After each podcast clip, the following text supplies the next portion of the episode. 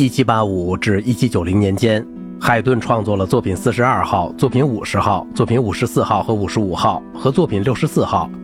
作品五十号尤为突出，因为海顿更多的使用了单主题的第一乐章。在作品五十号第一首中，第二主题几乎是第一主题的变奏；在第三首中，第二主题是第一主题在属调上的移位，并有一段中提琴的新的对位。这种统一的技巧也影响到某些末乐章。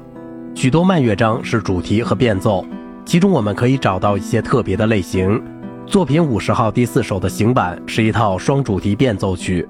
大调的 A 主题与小调的 B 主题交替。海顿最后时期的四重奏有作品七十一号和七十四号、七十六号、七十七号和两乐章的作品一百零三号。在这些四重奏中，海顿经常把第二主题的部分建立在第一主题的基础之上，用结束部形成对比。一些很好的例子是作品七十四号的第一首末乐章。作品七十六号第二首的第一乐章，以及作品七十七号第一首的第一乐章和末乐章，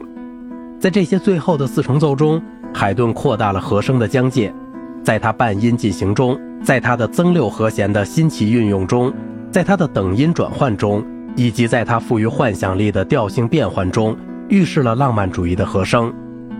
作品七十四号第三首的极慢的广板中，强有力的感情倾泻在由三种乐器用双音演奏的日耳曼六和弦到属和弦中达到高潮。作品七十六号第六首的柔板符合海顿所起的名称“幻想曲”，它以 B 大调开始，漫游于升 C 小调、E 大调和 E 小调、G 大调、降 B 大调和降 B 小调，然后通过等音的转换又返回 B 大调。海顿晚期四重奏的另一特点，正如他这一时期的交响曲一样，就是严肃与诙谐并列，精巧与乡土气息并列，神秘莫测与头脑简单并列，崇高与荒谬并列。作品七十六号第一首，在大提琴庄重地展开美丽的主部主题之前，以三个威严的和弦开始；相反的，第二主题却模仿农民的风笛声，有着双重的持续音。作品七十六号第三首的第六十四至七十四小节，有一段类似的风笛的模仿，出现在一个其他方面都很精致的第一乐章中。在晚期的四重奏中，海顿在慢乐章中减少了变奏曲式的使用，但在作品七十六号第三首却有一个杰出的例子。海顿创作了这个旋律，作为献给弗朗斯皇帝的生日赞美诗，后来它成为奥匈帝国的国歌。这首变奏曲把赞美诗的曲调从一种乐器传到另一种乐器上，是对各种和弦外音、倚音、留音和变化音的一次学习。